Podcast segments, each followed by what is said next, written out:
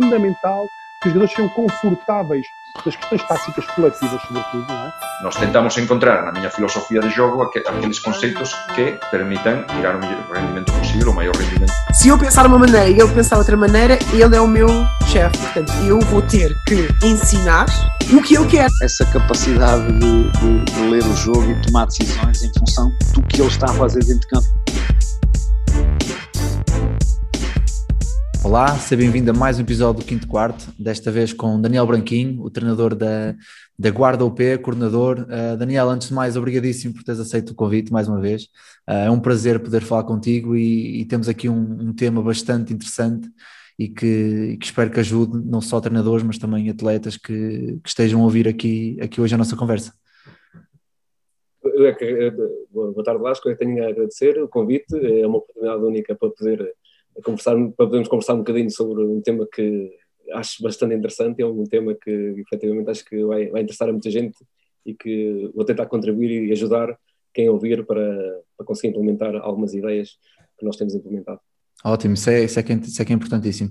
Daniel, aqui para começar logo assim, destaque e começar logo bem, um, este interesse enorme que tu tens em desenvolver os mais jovens vai um bocado contra a norma hoje em dia no basquetebol não diria mundial, mas pelo menos europeu, que é toda a gente quer chegar ao mais alto nível, toda a gente quer ser treinador profissional de Real Madrid e eu contra mim falo porque tenho os mesmos sonhos e de repente aparece aqui um, um treinador na guarda que potencia muito a prática da modalidade no mini basket e nota-se que tens gosto por isso e que tens uma paixão enorme por potenciar essas, essas capacidades no mini basket. Então, é que apareceu este interesse? Uh, foi na faculdade, foi, foi já enquanto começaste a ser treinador, de onde é que aparece este interesse de, de potenciares o, os, mais, os mais novos? Este interesse aparece, ora bem, resumindo um bocadinho aquilo que é o meu percurso, eu tirei a licenciatura na Faculdade de Notícia Alemã em Ciências do Desporto, depois por opção profissional, por opção própria, regressei à Guarda, apesar de ter várias oportunidades de continuar a minha atividade em, Lisboa, regressei à Guarda porque bom moço à terra, à terra torna. E Retribuir o que te fizeram, é? retribuir o que te deram. Acho muito um, e eu acho que podia, podia dar algum contributo com os conhecimentos que tinha adquirido na faculdade uh, nesse sentido. Comecei a ser treinador de equipas de, de formação e naturalmente no início a intenção era, uh, como uh, do meio dos jovens, era chegar a um, um elevado nível, a mais alto nível. Um, no meio do percurso, uh, optei por tirar o mestrado em, em treino esportivo para crianças e jovens, eh, para, nos especializar na área do, do desporto infantil juvenil um, e no, neste percurso eu tive um interregno de cerca de dois anos e quando regressei, eu já na altura tinha bastante gosto e interesse por saber eh, mais sobre a área do desenvolvimento motor, desenvolvimento infantil, uh, muito por, por influências de professores e, outras, e outros, treinadores, outros treinadores com quais tive relação. Um, e nesta ausência de dois anos, quando regressei, foi intenção minha regressar com um novo projeto, e, e efetivamente, quando eu observei a modalidade e detectei a modalidade, isto foi há cerca de quatro anos, eh, sim, esta questão da minha, foi há cerca de quatro, de, quatro, de quatro anos, quando eu observei, detectei aquilo que acontecia à modalidade, e quando comecei a abordar grupos de, de miúdos, sub-14 e sub-16, uh, comecei a detectar que havia problemas.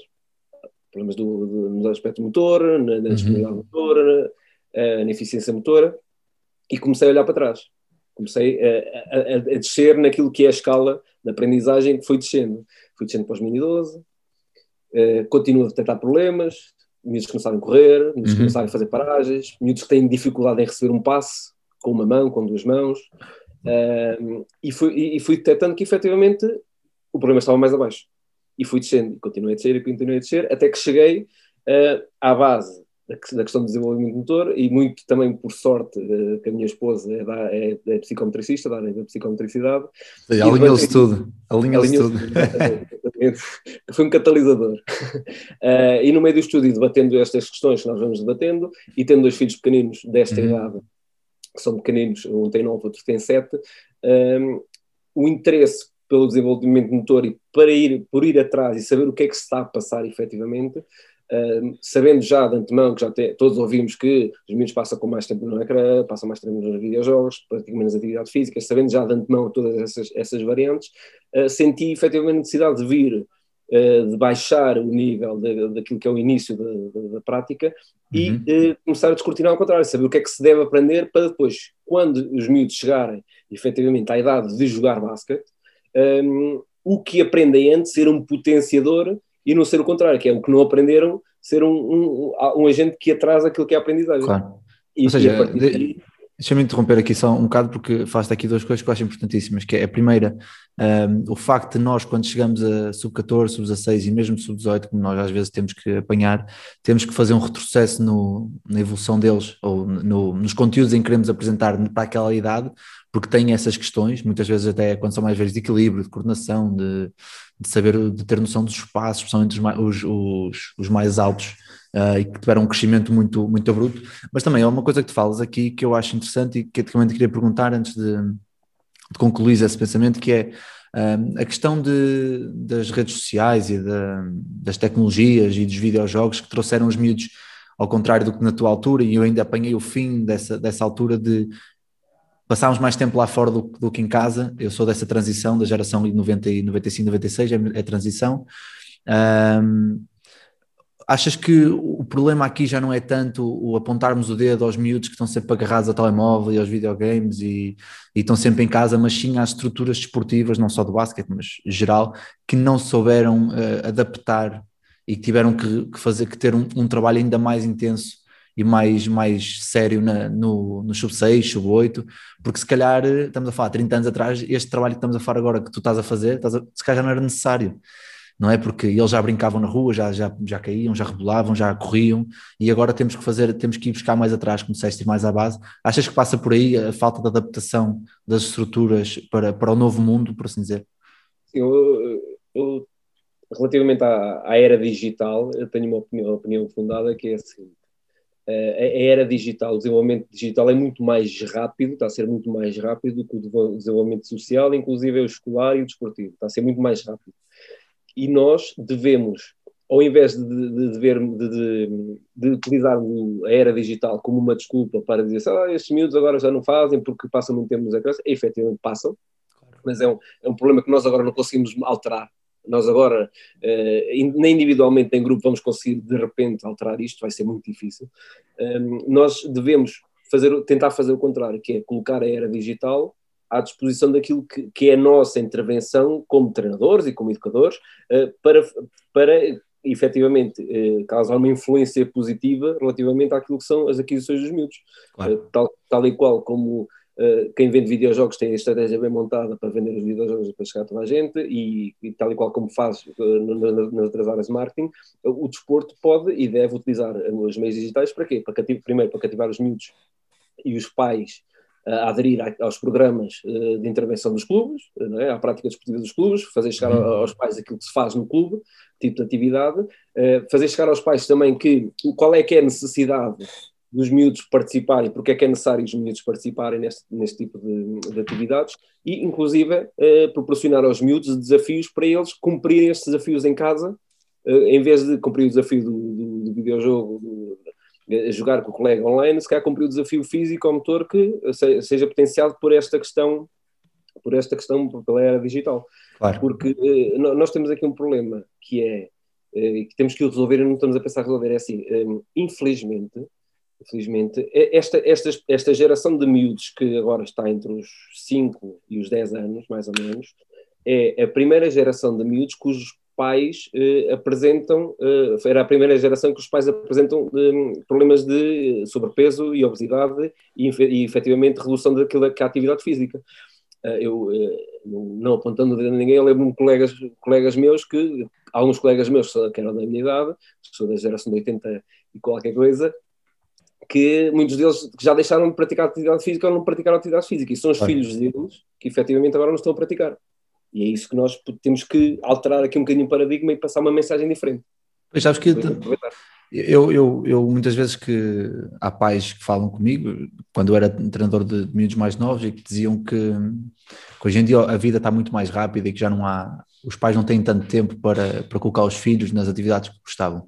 Aí depois penso, pe- volto atrás e penso, quando a minha mãe, quando eu tinha 6, 7 anos, fazia sprints do Porto para Gaia todos os dias para eu poder ir à natação, aos escoteiros, ao karaté, ao basquete, ou seja, porque sabia, mesmo ela nunca tendo praticado desporto, como federativo, sabia que essa era uma fase fundamental do, do meu crescimento, não só social, porque estou com outras crianças, mas também motor eh, físico, porque a atividade sempre foi depois, porque depois isto também depois tem, tem mazelas psicológicas, não é? Porque depois os miúdos são imperativos, os miúdos são ansiosos, os miúdos são chatos, os miúdos são parvos, são arrogantes, ou seja, como não estão habituados, percebes? Ou seja, é, é um bocado por aí. Uh, e, e, falaste, falaste disso de, de, de, da era digital, nós temos que nos adaptar à era digital. Um, com os mais novos, quais são as adaptações que nós podemos fazer um, fora de campo, por exemplo, agora nesta altura da pandemia, eu presumo que seja difícil para os treinadores de mini basquete poderem cativar os miúdos e continuar a cativar passado semana, semana, semana um, para o trabalho. Como é que tu adaptas a era digital uh, para este trabalho na, do desenvolvimento dos mais pequenos? Em, em termos de cenário ideal, há aqui duas questões, que é o cenário ideal e o cenário possível. Em termos claro. de cenário, o que é que nós deveríamos fazer? O que é que as crianças hoje em dia, em idade pré-escolar e primária, o que é que os cativa no, na era digital neste momento? São uh, principalmente as aplicações com os jogos uhum. que são, são, coloridos, que são, têm, são animados e são dinâmicos, uh, e, e, nós, em termos de. E, e, o que é que acontece? Né? Esta geração é a geração da, das aplicações, o que é que faz? Uh, instala a aplicação, se não tem sucesso, desliga a aplicação e, troca de aplicação. Não é? Instala uma aplicação no jogo, não tem sucesso uhum. no jogo, elimina, e, no, e, nós devíamos, em termos de. Isto é cenário, seria um cenário ideal, não é? que era irmos de encontro a essas necessidades Uh, isto é, entrar aqui no âmbito da análise aérea digital, não nos limitarmos àquilo que é só o treino e a promoção de, só de, daquilo que são as competências motoras e as habilidades específicas das modalidades, mas entrar naquilo que é efetivamente noutra área, noutro ramo, e, e efetivamente tentar, se calhar, criar algumas aplicações ou alguns vídeos no YouTube ou algum, algo, algo que seja cativante e que vá de encontro àquilo que são os focos da criança né, nestas faixas etárias para, para que eles tentem reproduzir uhum. em casa aquilo que aparece no telemóvel. Uh, em termos dessas faixas etárias, que talvez seria, seria o ideal, em vez de ser algo imposto, talvez ser algo dizer assim, ah, agora tens de fazer isto. Uh, isto pois. sabemos Ou que, seja, que é importante que é...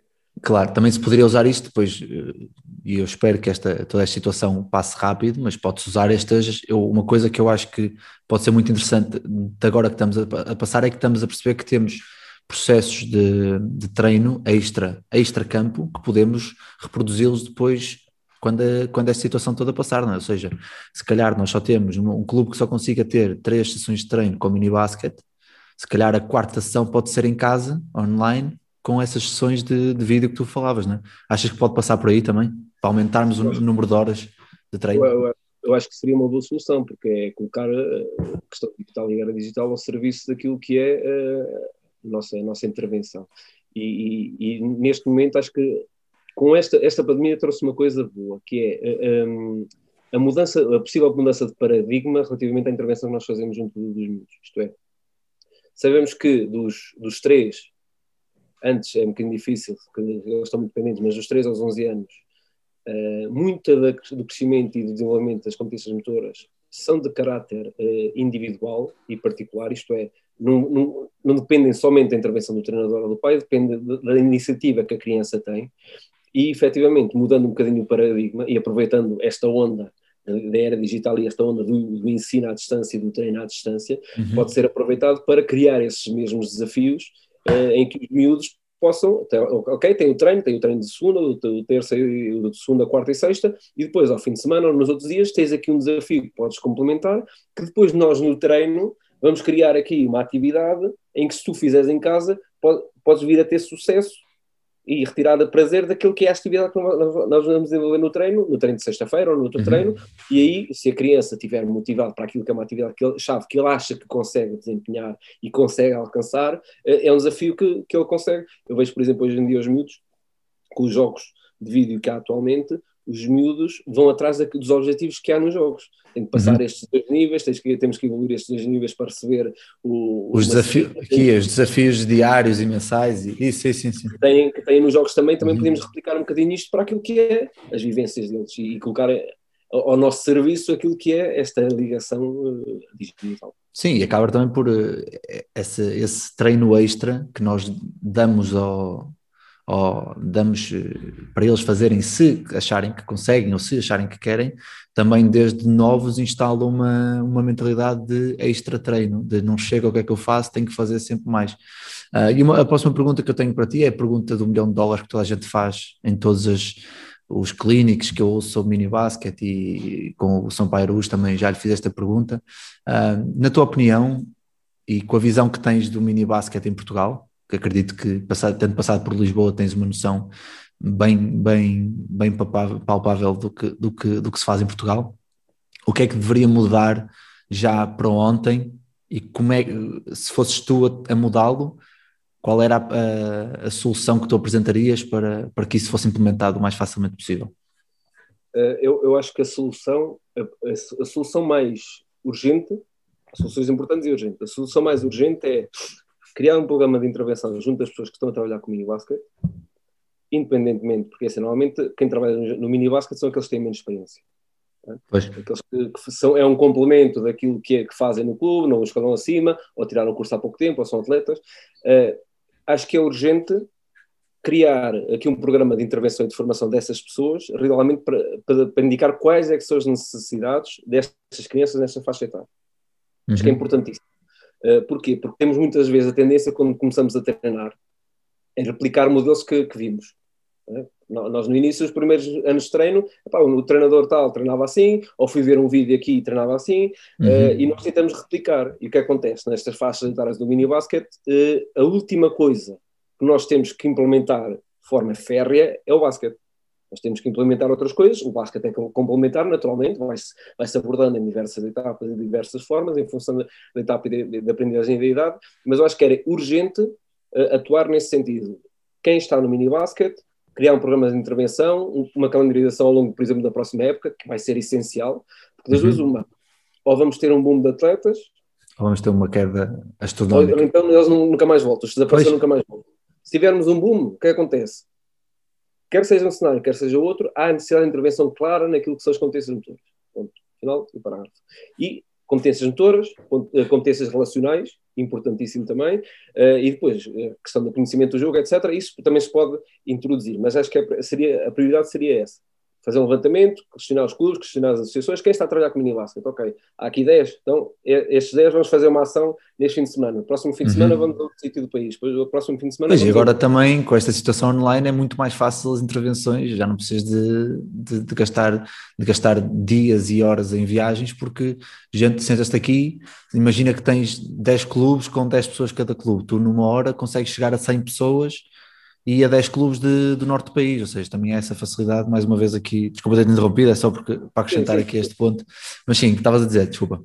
Uh, e estava a dizer que isso é urgente e importante é uh, que os clubes sejam dotados daquilo que são programas de intervenção e que os clubes, uh, é assim, há, há, muitos bons exemplos neste país, há muitos bons exemplos. Claro, sim, sim, sim. Há muitos bons exemplos. Uh, e esses, esses bons exemplos, felizmente, são autónomos, foram criando o seu caminho e estão a ter, estão a ter bons resultados mas eh, aqui onde temos que intervir é efetivamente onde há, onde há dificuldades. Uhum. É, e onde há dificuldades, com quem eu tenho conversado, a principal dificuldade é, primeiro, em termos de programa de intervenção do mini basket, o que é que, o que, é que se deve ensinar? Quais é pois, essa é que é a pergunta, essa é que é a grande pergunta. O que é que, o que, é que se deve ensinar? O que, já, já vamos lá chegar, é só para já deixar aqui, já deixar aqui no ar esta, esta pergunta do que é que se deve ensinar no mini basket realmente, né? E, e, além, exatamente, e além disso, é o que é que se deve ensinar e como é que eu posso controlar se efetivamente estou a ensinar ou se não estou a ensinar. Uhum.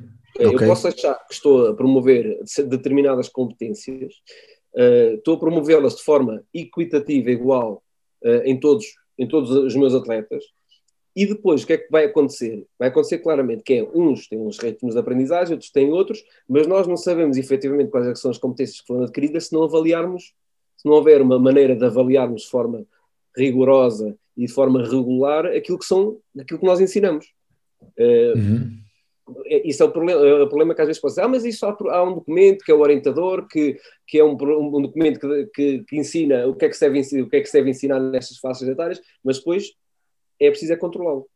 E muitas das vezes o que eu tenho detectado é que a principal dificuldade é a monitorização e a avaliação daquilo que são as aprendizagens. Dizer assim, ok, então neste grupo dos teus 10 atletas, nós queremos melhorar o quê? Temos que melhorar o equilíbrio unipedal, eh, as paragens, as rotações. Quem é que aprendeu? Muitas vezes, hum, não sei. Eh, eu acho que o João aprendeu mais, acho que o Manel aprendeu menos, mas não podemos deixar, temos que ir a questões concretas, que temos que avaliar para dizer assim, para tomar decisões. Ou seja, quando Dizer, falas ok, em, Neste, Quando falas em avaliar, falas, por exemplo, sei lá, vamos por aqui uma situação prática. Nós queremos falar de rotações e paragens durante uma semana. No final dessa semana faz um circuito em que realmente há muitas rotações e paragens para perceber, não dás qualquer tipo de feedback, deixas estar, para perceberes a nível de competências se adquiriram, se não é esse tipo de avaliação que estás a falar, é alguma coisa mais É, acima. é, é mais ou menos. É, é Ok. assim. hum, há, há um conjunto de, de- de baterias de avaliação da competência motora em várias Ok. áreas. Em vários Ah, ok, já, ok, já, já está estudado e, isso. e há critérios de Claro, êxito. Nós Uhum. próprios, assim, nós próprios dentro do clube, podemos e devemos dizer assim, ok, nós vamos ensinar as paragens, mas nós nas cara- paragens eu quero estes critérios de êxito, bem definidos. E depois eu vou avaliar em função daqueles critérios de êxito, porque eu posso ter um miúdo em que faz uma rotação, mas faz uma rotação em desequilíbrio, por exemplo, em que, faz a, sabe fazer uma rotação, mas depois não, não, não tira proveito dessa rotação, no, no ganho de vantagem eh, relativamente ao colega ou ao seu par. Claro, isto claro. deve, deve, deve haver coisas concretas para avaliar, para serem mensuráveis, para serem eh, para, para haver uma progressão nessa- ne- ne- nessas, nessas aprendizagens. Acho que estas duas questões acho que é importante, que é formar e depois que é, eh, É avaliar. programas e avaliar esses programas. Ok, muito bem, e excelente. E realmente, se, se falasses comigo sobre isso há, sei lá, 7, 8 anos atrás, quando eu comecei a dar treinos, calhar eu mandava dar uma volta porque eu não percebia nada que estavas a dizer, não é? Porque realmente é o que tu dizes, é, os, os, os- nós começamos, eu comecei com 17 anos, ainda era jogador, eh, só que por, por causa de lesões tive que parar durante algum tempo e não queria deixar o basquete, então colocaram-me no mini basquete. Tive a sorte de poder eh, ser seguido por um dos bons treinadores, um dos grandes treinadores do, do, do Porto, o Pedro Santos, que é uma pessoa que a nível de, da parte relacional com os atletas, pá, foi uma coisa que, que eu fiquei fascinado, que é com um simples, um simples ai, um simples ui, todos os olhos cruzam com o olhar do treinador, ahm, que acho que é muito importante também. Eh, mas aqui falando um bocado mais das, estamos a falar aqui de habilidades motoras específicas, fundamentais da modalidade, pá, com, este, com, este, com este vocabulário pesado que, que, eu, que eu co- compreendo mais ou menos, mas que de certeza que, que um treinador mais novo não, não vai compreender. Ahm, quais, são, quais são estas habilidades que, tu- que nós estamos aqui a falar Ahm, e, e como é que tu consegues eh, treiná-las de uma forma didática, eh, divertida, prática e que realmente os miúdos consigam perceber que aquilo vai ser importante para, para o desenvolvimento deles, não de forma eh, consciente, mas quase de forma inconsciente, ou seja, estão-se a divertir e estão a tirar proveito daquilo que, que estão a fazer. Assim, relativamente a esta questão, só para esclarecer, porque seguramente ou possivelmente podem estar a ouvir pessoas que percebem ou não percebem a nomenclatura e percebem que Uhum. isto não funciona.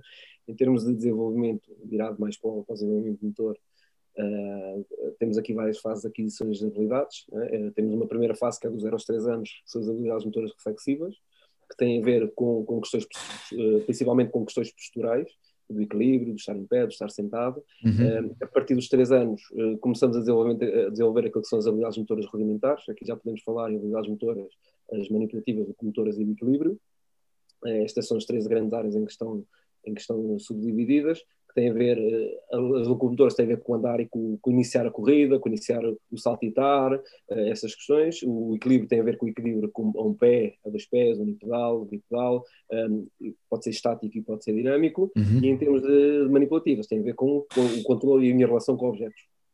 Ok. Passando para as habilidades motores fundamentais, eh, é um, um, um, crescimento, né? uma, uma, uma melhoria daquilo que é essas habilidades motoras, que eh, aqui sim são mais alargadas, são nestas três áreas, mas efetivamente também são as locomotoras eh, manipulativas eh, e de equilíbrio, mas a partir daqui o equilíbrio dinâmico, a variabilidade é muito superior, temos equilíbrio dinâmico após paragens, após paragens, após, corrida, eh, com o equilíbrio lateral, unipedal, eh, com os dois pés, eh, sobre um apoio, em desequilíbrio, com, e relativamente àquilo que são as habilidades locomotoras, temos os deslocamentos os frontais, os laterais, os skippings, as rotações, Uhum. eh, a paragem eh, com as mudanças de direção.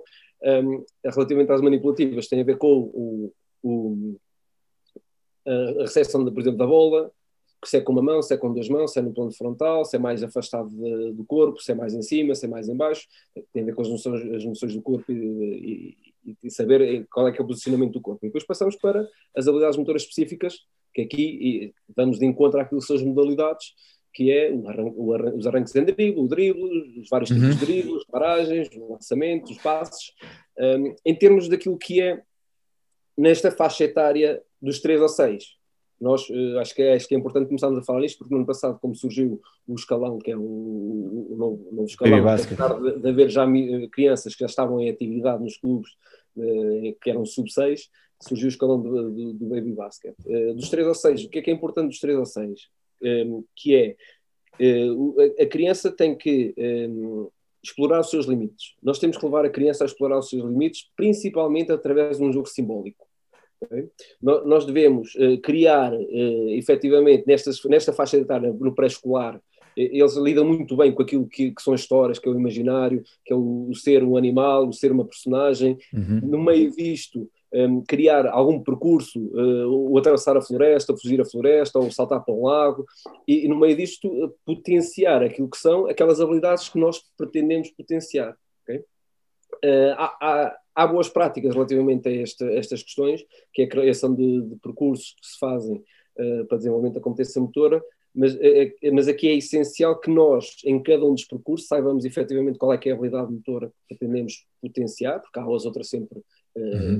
né? mas se nós pretendemos um apoio unipedal, eh, convém que o percurso tenha um apoio unipedal, que é o equilíbrio só sobre um pé, e que, por exemplo, saltitar a um pé, saltar ao pé coxinho, ou manter-se durante essa posição durante algum tempo, alegando, por exemplo, que é uma cegonha ou que é um flamingo, Uhum. eh, fazer essa analogia, é importante que ele foque esse, essa, essa habilidade naquele momento, porque senão depois podemos cair no erro de, quando queremos promover tantos estímulos, tantos, tão variados que sejam estímulos, que efetivamente o foco, não nenhum- Exatamente, não há nenhum que se potencie, não há nenhum que Uhum. melhore.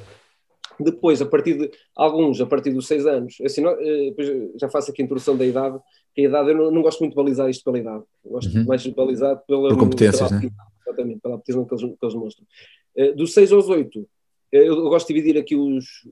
Em vez de ser de- dos, dos 6 aos 11, é dos 6 aos 8. Eu já vou explicar porquê. Dos 6 aos 8, o- o- formas jogadas, muitas formas jogadas.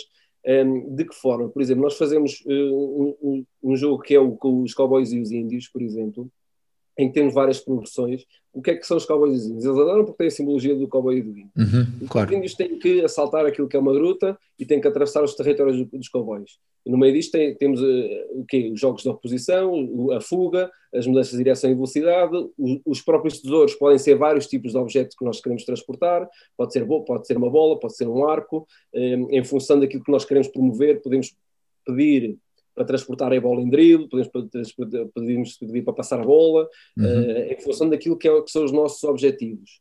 A partir dos.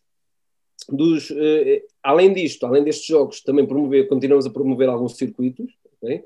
Um, ou atividades paralelas, isto é, quando, quando conseguimos sofrer um ponto, quando sofremos um ponto, temos uma tarefa, e a tarefa é subir ao espaldar e descer, por exemplo, um, a título de exemplo. Eh, Isto promove a questão do, do reforço de necessidade de equilíbrio, de subir ao espaldar, Uhum. uh, desenvolve umas competências motoras de equilíbrio. Um, e, e além disso, uh, temos que, uh, nós gostamos muito de, de promover a possibilidade de, das crianças brincarem.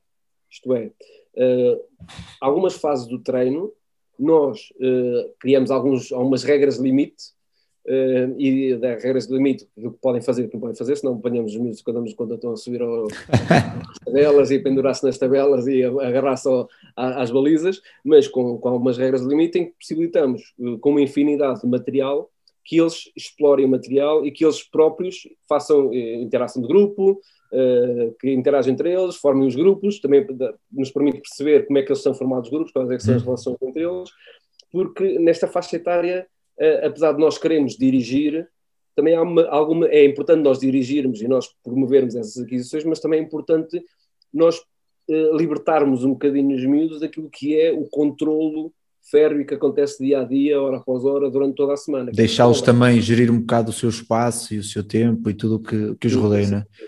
Nesta idade, o que é que acontece também? Eh, os jogos de oposição e de luta são muito importantes para eles conhecerem o próprio limite e o limite dos Do colegas corpo, ok. nesta faixa etária, porque eh, o que é que eu te- tenho também?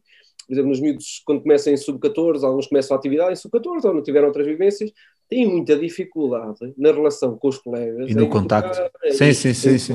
em ganhar espaço, em ganhar vantagem. Isto tem a ver com as vivências que não tiveram mais cedo relativamente aos jogos de luta. Eu lembro perfeitamente quando, quando tinha na, na, escola primária era o empurra, o puxa, o, o salta para cima dos, dos colegas, e isso também faz parte. Claro. Também faz parte. Uh, depois, a partir dos 8 anos, eu tenho detectado que a partir dos 8 anos uma mudança uh, abrupta. Eu acho que principalmente pelo currículo escolar, mesmo o currículo escolar, no primeiro e no segundo ano, é muito mais ligeiro, muito mais leve. Depois, no terceiro ano, os miúdos levam com, com um aumento enorme daquilo que são os conteúdos, uhum. e eles, em termos cognitivos, uh, a maioria deles uh, dá um salto enorme. Tem um crescimento enorme em termos cognitivos. Também é nesta fase ali dos 8, 9, 10 anos, em que o sistema nervoso central atinge quase a maturidade máxima, isto é, nos, a formação do, do, do cérebro das, das, estruturas cerebrais, ali por volta dos 8, 9, 10 anos, é quase idêntico uh, àquilo que são as estruturas cerebrais que vão ser na idade adulta. Portanto, em uhum. termos de aquisição daquilo que é o programa motor, aquisição daquilo que são as regras e as ideias dos jogos, uh, a partir dos 8 anos, eles começam a assimilar muito mais facilmente e ainda por cima, se tiverem já um background daquilo que são as competências motoras, as competências sociais e relacionais, e chegarem a esta idade já com um background bem solidificado daquilo que são as habilidades motoras fundamentais, vai se tornar uh, muito mais fácil a partir desta idade a introdução daquilo que são as habilidades motoras específicas da modalidade, os arranques em drible, as mudanças de direção, o para lançar, as recepções, e, essas questões, eh, a partir dos 8, 8, 9, 10, 11 anos, eu gosto de parar nos 11 anos, um, no sub-11, um, vai ser muito mais fácil introduzir aquilo que são as questões da modalidade, na relação de um contra um, com bola, sem bola, mesmo não seja só no basquetebol. Nós gostamos uhum. também muito de abordar algumas características que têm em comum com o basquetebol noutras modalidades. Por exemplo, a primeira fase da aprendizagem do jogo, que no, no, dos 6 aos 8 anos é muito individual, os miúdos, Sim. a característica deles é que eles olham para eles e eles querem a bola para eles, eles querem cumprir a tarefa, um, é primeira, uma característica comum com os outros jogos esportivos coletivos é a progressão. A primeira coisa que se tem que ensinar é a progressão. Isso existe no rugby, existe no handball, existe em outras modalidades e nós podemos e devemos ir buscar alguns exercícios, porque há, eu, eu, gosto muito de defender isto, dando com os meus alunos, com, com os meus colegas, com quem eu falando, que é, há, muitas, há muitos problemas que nós temos e que tratamos nas nossas modalidades, na nossa modalidade, peço desculpa, que as outras modalidades já identificaram e já solucionaram. E que nós, se formos à procura, de, desses problemas e se calhar já estão resolvidos há, há uma série de anos, ou se calhar uhum. já estão resolvidos, mais que resolvidos, e se calhar nós, se nos abrimos mais um bocadinho, principalmente nesta faixa etária, a outras modalidades e saber como é que funciona outras modalidades, mais facilmente uh, resolvemos os nossos problemas. Depois, a partir dos, dos mini 8, uh, mini 8, mini 9, 9 10, um, as, uh, a partir dos 8 anos, não mini 8, a partir dos 8 anos, que já são os, os, os mini 10, eh, começar a introduzir as habilidades motoras específicas, eh, sempre sustentadas. As habilidades motoras fundamentais devem ser, continuar a ser abordadas quase ao longo de toda a formação do atleta, uhum. inclusive o peso é diferente. Claro. O peso passa a ser diferente, passa a ser uma parte, da parte principal daquilo que o treino, se calhar para um aquecimento em sub-16 ou em sub-18, porque continua a haver necessidade de desenvolver o uh, ritmo, a execução, a coordenação motora, a coordenação manual, mão-pé, isso continua a haver essa necessidade de desenvolvimento, mas como nós depois temos que abordar questões mais específicas da modalidade, o peso vai diminuindo e a parte do treino em que isso acontece vai, vai desaparecendo. Não sei se respondi à tua questão. Sim, sim, sim. E aqui os últimos, sei lá, 6, 7 minutos é de puro, puro conteúdo para a malta que, que, não, que não está habituada a ouvir isto e acho que, que, que conseguiste falar de forma sucinta, o que é bastante importante. E há aqui duas ou três coisas que eu quero, que eu quero apontar. Primeiro, tu falaste logo em sub, em sub 6, uh, eh, falaste aí duas ou três vezes sobre a imaginação, os jogos de imaginação, as analogias, e é uma coisa que eu acho bastante interessante, também o trabalho que temos feito cá na academia, e o, o Filipe fala muitas vezes comigo sobre isso, um, que é se nós não, não deixarmos que eles nessas idades consigam imaginar e sejam criativos, que também passa por tu deixar os brinquedos no chão ou os objetos no chão e eles possam ir lá e eles fazem as próprias histórias, as próprias guerras, as próprias os que quiserem.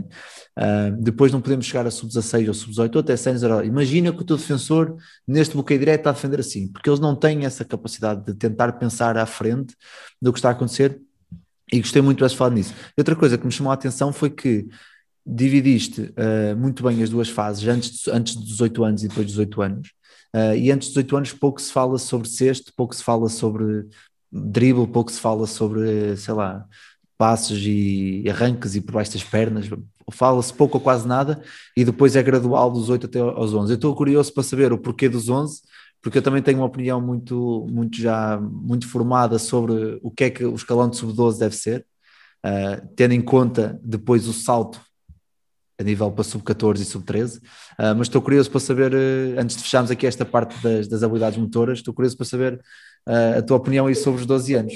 Diz-me só uma coisa, a tua placa não está com os cantos todos partidos tanta vez que tu mandas ao chão quando chateias com os teus atletas?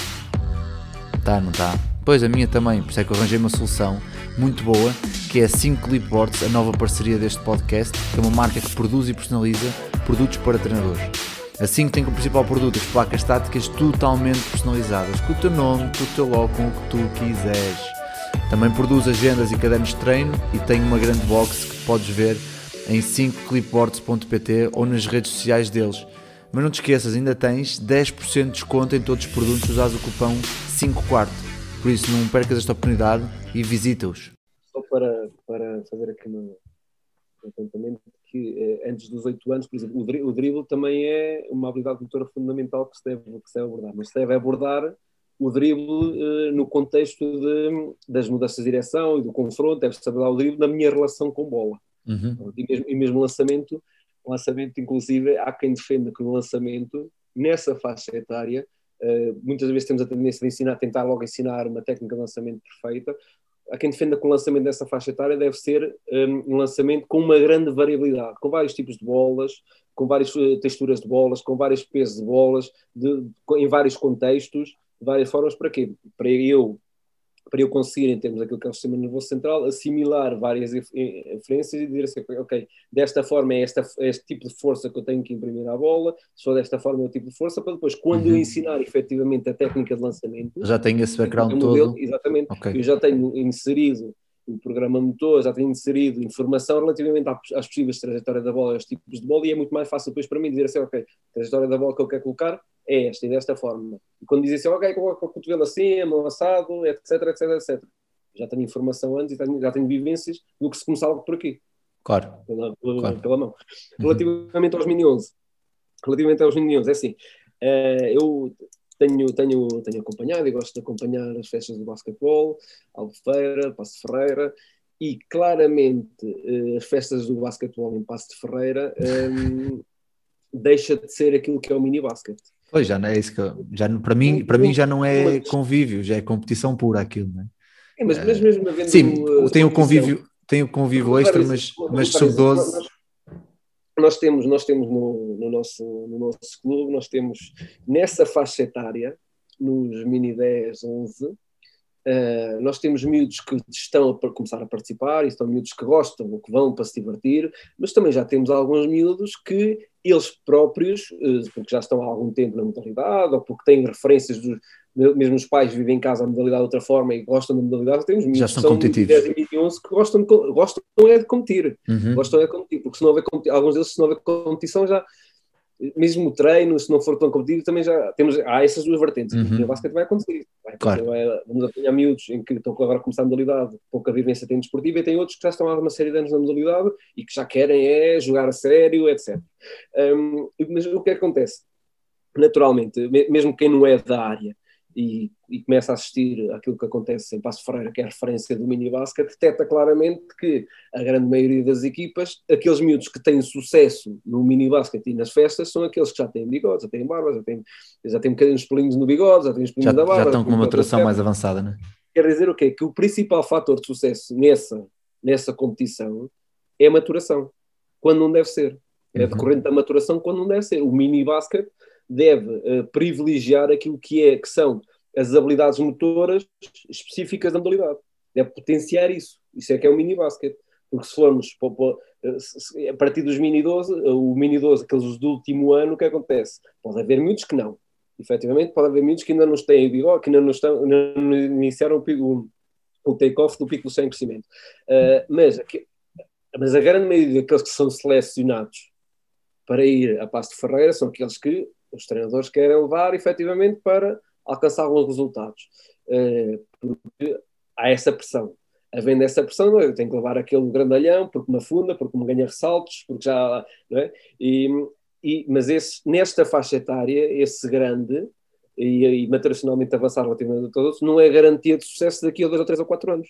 Claro. Um, e efetivamente fazendo um levantamento, fazendo um levantamento daquilo que é, foram as, as últimas edições, daquilo que é continuidade dos atletas relativamente àquilo que vai acontecer no futuro, só é pouca a taxa de, fixação desses atletas relativamente àquilo que é o sucesso na modalidade. Pois, eu, eu, eu, eu tenho essa pergunta, eu tenho essa pergunta mais à frente para ti sobre, uh, sobre depois a, a potencialização e, do, do e, talento.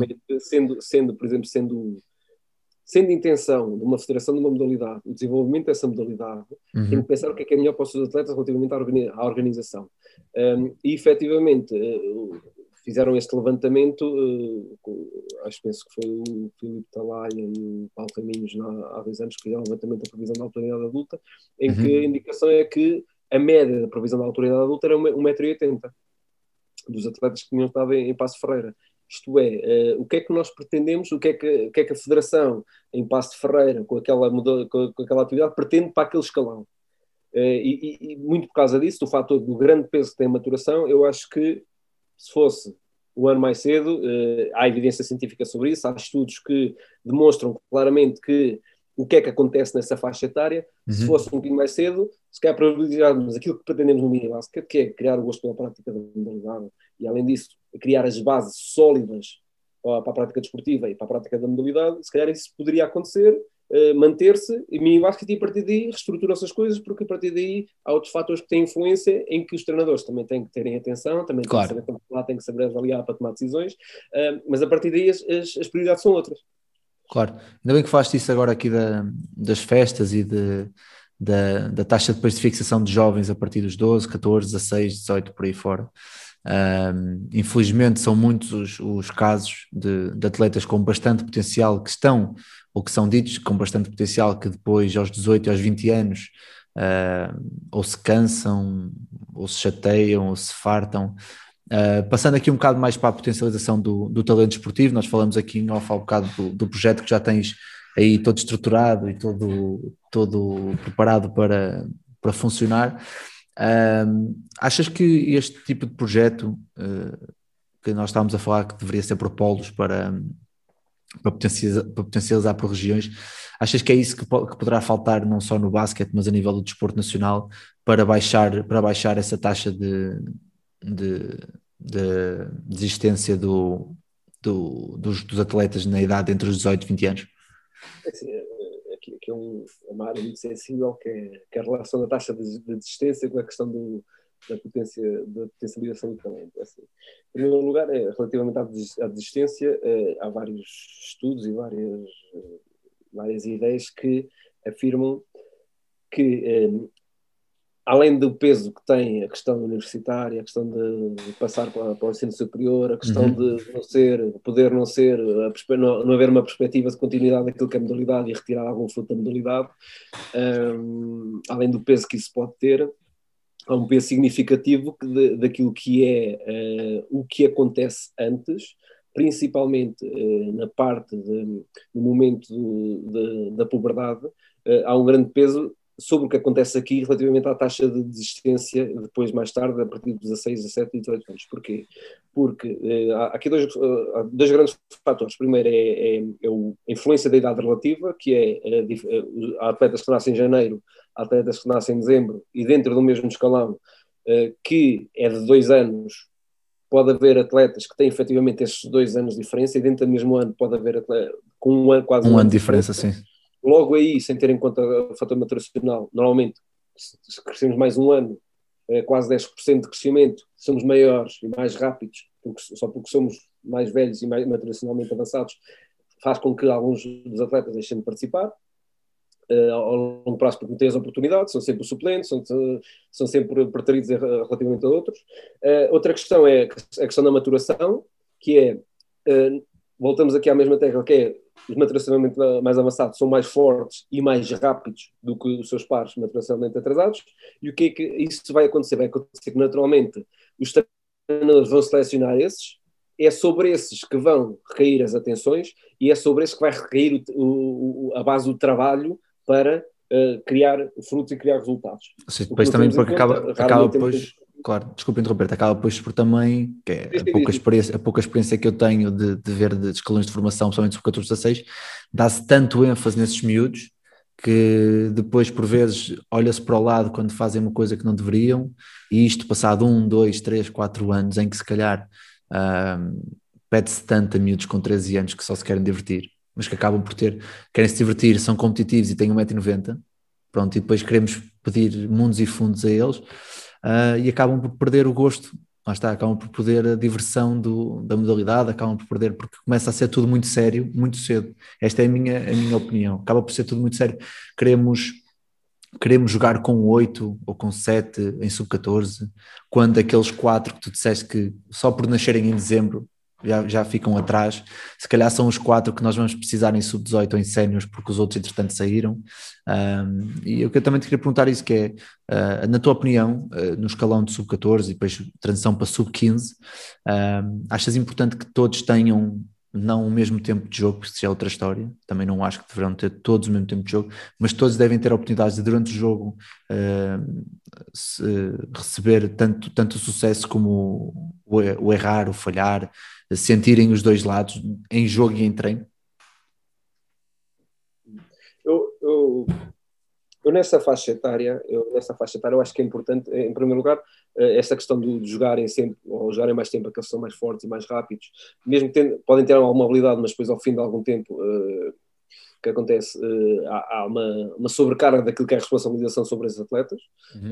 uh, porque se calhar estão numa fase em que têm que aprender a treinar, têm que aprender que é importante trabalhar, é importante treinar, é, importante saber quais é são as áreas que eu tenho que trabalhar, quais é são os benefícios que eu retiro disso para o futuro, é importante e muitas vezes esquecemos e treinamos para alcançar o resultado, porque há a pressão dos resultados um, infelizmente há demasiada pressão dos resultados.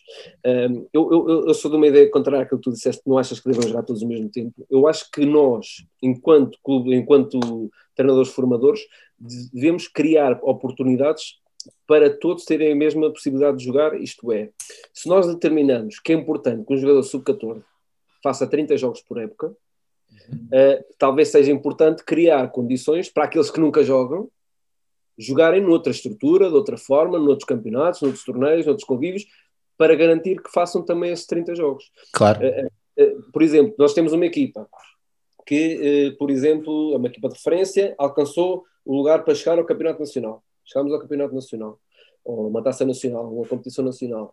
O que é que vai acontecer naturalmente? Alguns dos atletas vão jogar pouquíssimos minutos e para esses atletas, nós devemos, eu sei que há dificuldades, pode haver dificuldades de transporte, organização, eh, de, pessoal humano, etc. Mas, assim, mas nós devemos tentar arranjar soluções para que eles joguem. Se nós determinarmos que é importante naquela faixa estar eles jogarem 30 jogos por época, por exemplo, é importante que todos joguem esses 30 jogos por época. Porque senão o que, é, que, é que acontece? Não estamos a dar a mesma oportunidade, não estamos a formar claro. atletas.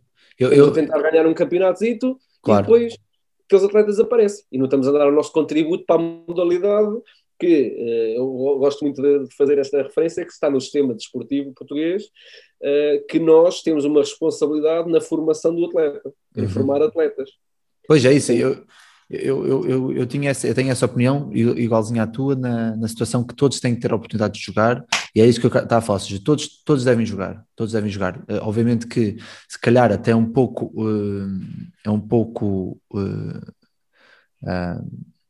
errado, de certa forma, não errado, mas estava a falhar agora a palavra, colocar um atleta mais débil a jogar com uma equipa ou com um jogador muito mais forte, porque ele próprio vai ter receio no início de, de ou do, da, do toque, porque é um jogador mais alto, mais forte, e se calhar aí damos, vamos dando oportunidades aos poucos naquela equipa, porque é para ele ir perdendo o medo e para se ir habituando, mas como tu disseste muito bem, e eu também uh, apoio isso a 200%, tem que haver uma estrutura abaixo ou acima que possam os melhores, imaginando uma equipa, vamos imaginar aqui uma equipa de sub-14A, em que eu tenho 5 minutos do último ano que realmente estão acima. Então esses miúdos têm que fazer o jogo de sub-14A, na minha opinião, e têm que ir a um escalão de sub-16, ser os últimos da fila, para também terem o outro lado da moeda. Enquanto que os últimos da fila de sub-14A têm que ir ao sub-14B jogar esses tal muito, muitos minutos. Obviamente, e como tu dizes, é muito difícil, porque a nível da organização, e pessoalmente, e acho que no interior ainda tem mais essa, esse problema do que nos grandes, nos grandes distritos, porque no Porto tu em 20 minutos chegas a 90% dos pavilhões, e se calhar na guarda é muito mais difícil, se calhar para fazeres uma segunda fase no campeonato tens que andar quase uma hora de autocarro, muitas vezes, não é? Porque em Santarém é muito parecido, uh, e acho muito importante realmente que haja muita quantidade de jogo, seja a nível informal, de competições que não tenham sequer uh, uh, classificação, ou seja, fazemos um convívio de um fim de semana em fazemos quatro jogos. Eu acho que o importante aqui quando se diz que é jogar não é competir não é competir muito, é jogar muito, porque é diferente, não é? é competir muito, depois, mesmo nós enquanto treinadores, deixamos-nos levar um bocadinho pelo, pelo, pela palavra competir e esquecemos da palavra jogar, não é? Não sei se era por aí que eu queria há um bocado uh, chegar, não sei se, sim, se, sim, se para entender. Porque assim, em termos de organização do, daquilo que. Eu, eu, eu, tenho muita, muita perspectiva no treino, tenho muita perspectiva na questão de, do ensino também. O ensino, o promover aquisições e promover aprendizagem que acontece? Nós no Sub-14, nós temos, tal como nos minis, temos um programa de intervenção em que temos que ensinar os fundamentos, em que temos uhum. que ensinar a um contra um, nas relações de dois contra, dois contra dois.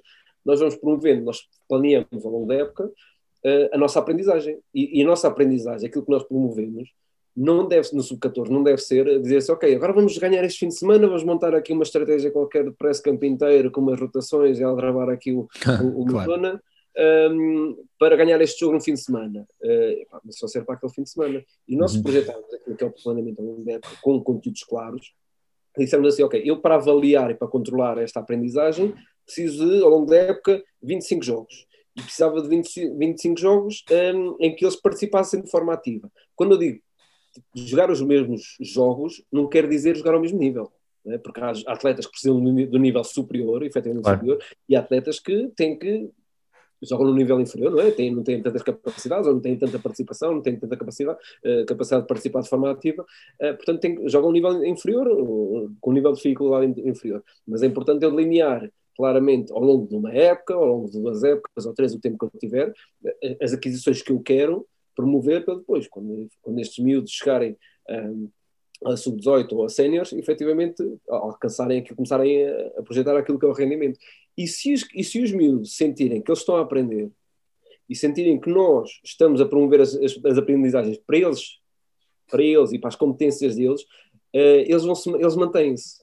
Mas pois se é. eles virem que estão a ser negligenciados uh, e que vou ao jogo e que no fim de semana vou daqui, a, por exemplo, da Guarda Aveiro, demoramos uma hora e meia de caminho, chego lá, uh, joguei dois minutos, uhum. três ou quatro, e depois venho embora, e depois treino quatro ou cinco vezes por semana, e depois vou lá outra vez o próximo fim de semana, ao final de algum tempo, se eu não disser assim, ok, o teu objetivo, tu vais, por exemplo, tu vais começar a jogar mais neste nível, quando conseguires fazer isto, isto, isto.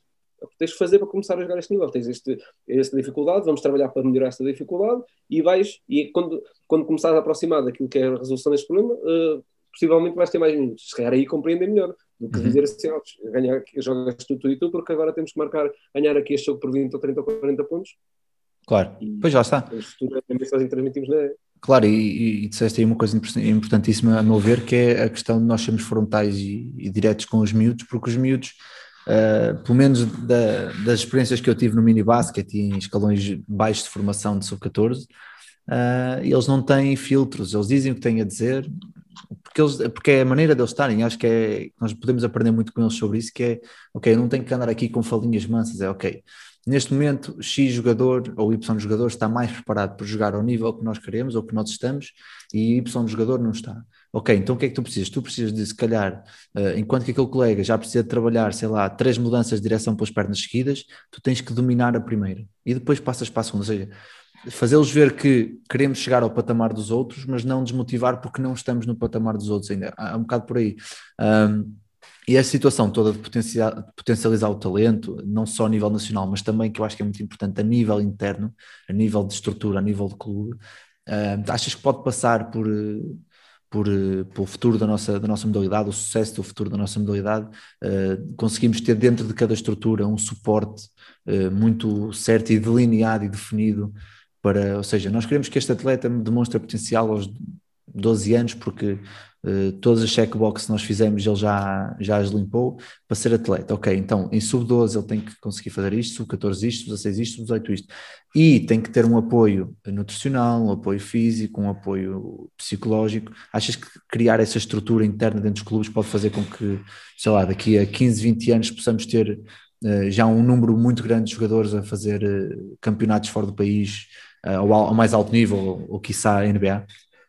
Sim, sim, é assim, esse, esse seria um cenário ideal, que é cenário ideal em termos do clube de potenciar um, um possível talento, porque assim é sempre um, um tiro no escuro, é? nós dizemos claro. que quanto, quanto, mais cedo dissermos, é assim, eh, quanto mais cedo os miúdos começarem a praticar atividade física e ter estímulos, melhor, uh, mas quanto mais cedo nós quisermos apontar o dedo ou indicar um talento, mais incerto é que vai ser talento ou não. Claro, claro, claro. A avança é que efetivamente nós podemos confirmar esse talento.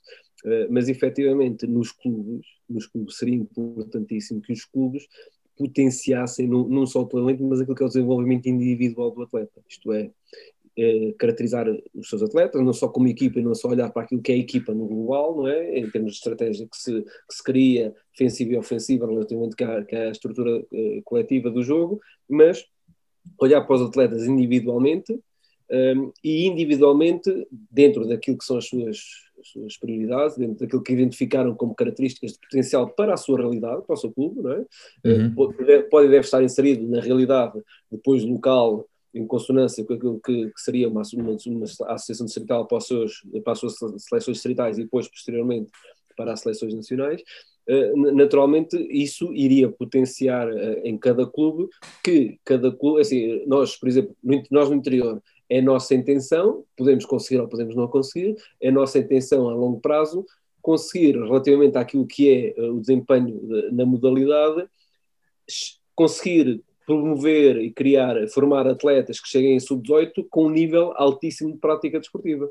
Uh, temos esse programa delineado, pode não acontecer.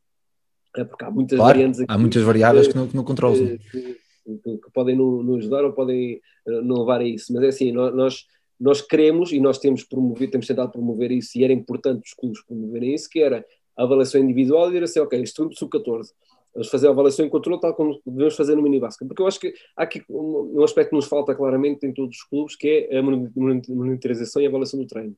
Monitorização e a avaliação daquilo que fazemos, daquilo que promovemos. Uhum. porque assim, se eu determino, eu, eu gosto de dar este exemplo, que é o exemplo mais fácil de, de determinar. Uh, se eu tenho, por exemplo, eu tenho um, um atleta que tem previsão de altura em adulta 1,85m ou 1,90m, ou 1,95m. Uh, mas, e, e, sei que atleta, um atleta de elite uh, relativamente àquilo que é a impulsão vertical, salta entre, pelo menos 55 centímetros, tem que saltar, porque senão não, é. Poucos são aqueles que não saltam isso que chegam à atleta elite. Quem fala do impulsão vertical fala, fala de outros fatores, de outros fatores físicos, psicológicos, uh, técnicos e táticos. Um, eu devo, relativamente ao meu atleta, dizer assim: ok, este é um ponto fraco do meu atleta, este ponto fraco é aquele que eu que eu devo focar e melhorar ao longo, por exemplo, do, dos próximos três meses, ou dos próximos seis meses, porque é o fator que, se calhar, tem algumas ações que são boas, mas depois não ganham ressalto porque não consegue tirar os pés do chão. Por exemplo, este é um exemplo. Há outros fatores, que é a coordenação manual, claro. a avaliação da história da bola, mas eh, e, e, este tipo de, de ações, este tipo de, de, de decisões, os clubes devem tomar. E se for a nível interno, melhor, porque, eh, porque eu, ninguém melhor do que os treinadores que estão internamente do clube para conhecer os seus atletas, para conhecer os seus limites, para conhecer as suas capacidades, as suas motivações, mais do que a seleção nacional, mais do que a seleção distrital, são os próprios treinadores, é o próprio clube que conhece. E se claro. tiver claro que quer que, que, que, que haja atletas que cheguem ao topo e que demonstre isso aos atletas, os atletas, inclusive, participam de forma mais ativa naquilo que é o trabalho e dizer assim, ok, hoje, esta semana, em vez de cinco vezes, vamos passar seis treinos por semana, porque tens de fazer mais um treino aqui para melhorar este aspecto que te, temos falhado aqui. E possivelmente os, os, atletas e os pais participam de forma mais ativa nisso porque sabem que há um objetivo claro a alcançar. Não, e, e, e obviamente também a palavra individualizar e a palavra individual tem muito peso, principalmente quando começas a criar uma relação e quando os, os miúdos começam a ser mais velhos, não é? Tu com um miúdo com 14 a 6 anos, se realmente criares uma relação individual com ele, treinador-atleta, e explicares tu, atleta, precisas de melhorar isto, isto, isto, e eu, eu treinador, estou cá, o treino começa às 6 e meia, mas estou cá todos os dias às 6, e se tu quiseres atleta, podes vir mais cedo, que eu, treinador, ajude-te, Eu acho que quando há essa, esse apoio direto, frente a frente, eles sentem-se muito mais, ou é muito mais propício que eles queiram vir, queiram melhorar, porque querem, porque sentem quase uma necessidade de mostrar ao treinador que, que estão a fazer e que realmente o trabalho que o treinador faz para ele vai ter o resultado. E depois, depois é uma, uma bola de neve em que eles começam a perceber: olha, mas espera aí, se eu vier 15 dias todos os dias mais cedo, 15 dias, 15 minutos todos os dias mais cedo, pá, os meus colegas que não vêm começam a ficar atrasados e eu começo a ganhar. E depois isto depois é, é um é um imã, é uma bola de neve individual, mas depois é um imã coletivo, é um imã coletivo. Porque depois um diz ao outro e o outro já vem com ele, e depois passado uma semana já são três, pelo menos isto, isto aconteceu comigo e, e foi uma, uma, experiência muito interessante com, com um grupo de sub-14, porque acabamos ao final da época em que em 16 da equipa, dois não podiam vir porque as aulas acabavam às seis e meia, mas os outros 14 eram seis da tarde e estavam à porta do pavilhão à minha espera, ou à espera de, quem fosse, para poderem ir para, para, o campo, para um canto, para o, para o balneário, para o corredor, para onde fosse, pegar uma bola, drible, passe, consoante o que lá está, tu disseste, estava identificado que eles teriam mais dificuldades e que fosse mais urgente uh, dar um salto qualitativo, uh, poderia melhorar. Agora, será possível fazer isto para todos os atletas de todos os escalões de todos os clubes? Achas que é, este tipo de monitorização é possível ou dá tanto trabalho que deixa de ser sequer eh, humanamente viável ou, às estruturas que nós temos? É assim, é, é, depende daquilo que pretendemos avaliar e depende daquilo que priorizamos. Uhum. Nós, naturalmente, se quisermos avaliar tudo, todas as componentes físicas, técnicas, táticas, psicológicas, cognitivas, emocionais, claro que eh, a nível interno do clube não temos tempo, não vamos ter tempo para só, só a aplicação da bateria de, de avaliação vai, vai, vai levar, vai bastante claro. tempo. Mas nós podemos efetivamente priorizar em função da etapa de desenvolvimento, alguns dos aspectos. Nós podemos dar prioridade em uns, porque, por exemplo, nós sabemos que um, após o pico de velocidade de crescimento, ou no momento do pico de velocidade de crescimento, é o momento ótimo de desenvolvimento da força, eu posso, nesse momento, sabendo isso, e sabendo, uh, por exemplo, uma avaliação que nós fazemos regularmente, é a altura e a altura sentado. Altura, peso e altura sentado, que nos permite identificar em que momento é que os atletas estão relativamente ao pico de crescimento, para tomar okay. decisões. Eh, porque há alguns, há alguns atletas que nós, que nós identificamos no, no mesmo grupo que já passaram o pico de em crescimento, em termos daquilo que é o trabalho de força, é diferente do que aqueles que estão ainda a um ano de, do pico de em crescimento. Eh, essa avaliação nós costumamos fazer regularmente. E em função disso, nós podemos ir, ok, neste escalão, com esta faixa etária, a prioridade é porque sabemos que nesta faixa etária, nesta idade, vamos, potencia, vamos potencializar o desenvolvimento da força, da impulsão vertical, das uhum. mudanças de direção, das paragens, da velocidade, e nós sabemos, e nesse momento, se calhar, devemos priorizar aquilo que são uh, essas ações. E à medida que o tempo vai avançando, uh, que os escalões vão subindo e que eles vão crescendo, o que, é que acontece? Conseguimos ir identificando de forma mais clara aqueles que estão efetivamente uh, interessados no processo de desenvolvimento direcionado mais tarde ao rendimento, em direção à potencialização para chegar ao rendimento, e esse aí, começamos a, à medida que começamos a, a afunilar o número de atletas que estão focados naquilo que é o processo de treino desportivo, uhum. começamos a alargar aquilo que é a avaliação que fazemos, porquê? Porque os fatores determinantes começam a alargar a, também. e começa, claro. a nossa influência começa a alargar cada vez mais. Claro. Daniel, antes de acabar, e, e, tem, sido, tem sido uma conversa, não podemos alongar muito, senão depois a malta desliga, eu já sei como é que isto funciona, porque sempre tem uma conversa destas, podia-se alongar aqui horas e horas. Aqui uma pergunta de, de, um, de um de um ouvinte do podcast que, que quer fazer esta pergunta que eu acho interessante pela, pela simplicidade e ao mesmo tempo pela dificuldade de responder esta pergunta, por isso é que eu quero fazer, uh, que é, que a pergunta é tão simples quanto, quantos anos é que achas que é preciso para um atleta para se tornar profissional?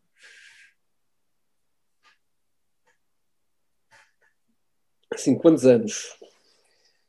Porque assim, para uns, porque nós conhecemos atletas que aos 16 começaram a jogar basquete, são profissionais hoje em dia, e outros começaram aos 8 e não jogam hoje em dia, não é? Ou seja, eu quero também ter um bocado a, a, tua, a tua opinião sobre este assunto, se, se achas que é uma coisa estudada, estudável, ou se é há tantos fatores que, que, que variam que, que Sim, é efetivamente há, há, muitos fatores, há muitos fatores que influenciam, não é? Não só o contexto onde está inserido, o clube onde está inserido, a competição, o nível competitivo do clube em que está inserido, o nível de oportunidades que o treinador uh, proporciona aos atletas para participarem ou não de forma ativa naquilo que é, que é, que é o crescimento. Uh, existe uh, a, teoria das 10 mil horas, uh, já há bastante anos que, que, está em voga essa teoria, um, mas essa teoria, por exemplo, não, não contempla a valorização, por exemplo, de, da prática e do jogo informal e do, do brincar livre, uhum. que tem um peso enorme, que tem um peso enorme. Há quem diga que tem o, o peso, é por assim dizer, a triplicar relativamente à, à atividade física estruturada, uhum. tem um peso enorme na, naquilo que é o crescimento como atleta, porque uh, importa começar cedo, não importa, não é começar cedo na modalidade, não é começar cedo a especialização, mas é começar cedo a ser ativo. E quanto mais cedo formos ativos, um, mais rapidamente eh, e de forma consistente criamos as bases para, uh, no futuro, chegarmos àquilo que, que é o alto rendimento. Uh, normalmente, a indicação, por exemplo, na modalidade no basquetebol é que o alto rendimento, que é a média dos atletas olímpicos, é entre os 25 e os 27 anos. Uhum. que tem como referência uh, o início da atividade de forma mais específica uh, após os mini-12, ali por volta dos 12 anos, porque antes é uma atividade mais global. Uh, agora, tudo depende também das capacidades relativamente àquilo que é o, o, trabalho e a resiliência e, e, o, e a frustração. E, isto, e a preparação mental também é importantíssima e também tem um peso enorme naquilo que é o início uh, da prática e do, do atingir do, do, do, alto rendimento. Mas quanto tempo? Depende. Pois, depende. tu estavas a falar disso e eu agora lembrei-me, porque se calhar os atletas que entram no, no, no basquete ou num, num desporto qualquer aos 16 anos já têm toda essa bagagem informal muito desenvolvida, não é? que é aquele pessoal que quando era miúdo tinha um ringue à porta de casa e das 6 às das 8 da manhã às 4 da tarde ao fim de semana andava a porrada com os outros a andar a jogar a bola, né? essas, essas coisas acabam por ter um peso depois muito grande. A título de exemplo, há muitos, há muitos exemplos nesse sentido que é que são atletas que entraram na modalidade tarde e que tiveram sucesso, porquê? Porque tiveram um background de outras modalidades e de outras vivências uhum. que lhe permitiram, uh, apesar de terem um tempo de contacto mais curto, mas têm as bases todas para depois alcançar o sucesso rapidamente, porque é, é um, é um catalisador. Eh, claro. Nós termos eh, as nossas capacidades todas bem desenvolvidas é o catalisador relativamente às aprendizagens, porque confiamos nas nossas capacidades, a partir do momento que confiamos conseguimos fazer, participamos de forma mais ativa e é meio caminho andado para, para alcançar o sucesso. Claro. Bem, Daniel, da minha parte está tudo. Não sei se queres deixar alguma mensagem a quem nos está a ouvir uh, antes de fecharmos. Não, eu, eu acho que a única mensagem que gostaria de deixar a toda a gente aos treinadores de mini basket, aos treinadores mais novos, aos que foram lançados às feras, por assim dizer. uh, a, a, melhor maneira que, porque vão surgir dúvidas, surgem dúvidas, a mim surgiram dúvidas a mim quando eu comecei a treinar, um, a melhor maneira de, de resolver essas dúvidas é colocar questões aos treinadores, aos coordenadores, a outros treinadores que vocês vejam e que apareçam nas redes sociais, não tenham medo de perguntar, de questionar, porque assim, eu acho que nós estamos a nós treinadores na nossa modalidade, nas outras também, também tenha sido estamos abertos a partilhar informação e a ajudar uh, para que isto melhore um bocadinho e claro. passe ao nível seguinte. E, portanto, essa malta nova uh, não tenha receio, mesmo os mais velhos, mesmo os mais velhos, ah, como sim. estás a dizer, que, que abordam mais o, a, parte, a, parte, a parte do basquetebol, estou a dizer neste caso específico, que abordam mais a parte do basquetebol e se calhar não se focam noutras áreas, também está tudo, pode estar tudo à vontade para, para questionar. E eu acho que eu falo pelo Vasco, ao Vasco, a mim e outros colegas.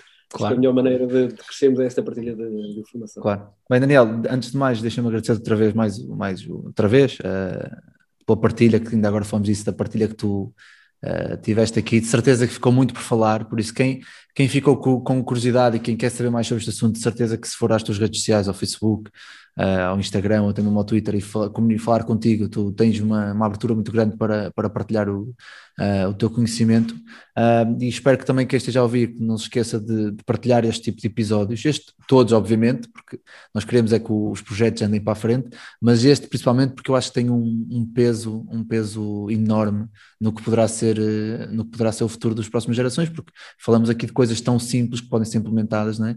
coisas tão, tão tão banais, por assim dizer, tão normais, que se calhar não são feitas em muitos, que são feitas em bastantes clubes já, mas que ainda há muitos clubes que, que pecam por não, por não ter isso. Por isso, um, agradecer-te outra vez, Daniel, uh, pela tua disponibilidade, pela tua, pela tua abertura e deixar também aqui uma mensagem para quem nos ouve de, de agradecimento, porque neste ano e meio têm sido incansáveis e tem apoiado estes projetos, o que faz com que eu agora possa estar aqui, estar aqui a falar contigo. Uh, por isso, obrigado. Daniel, grande abraço. Uh, espero que corra tudo bem agora que quando, quando houver desconfinamento possam deixar os miúdos outra vez voltar aos campos, voltar aos pavilhões, uh, porque precisam e também tu precisas e eu preciso, acho que todos nós precisamos muito tirar esta ferrugem e que, e que corra tudo bem por aí.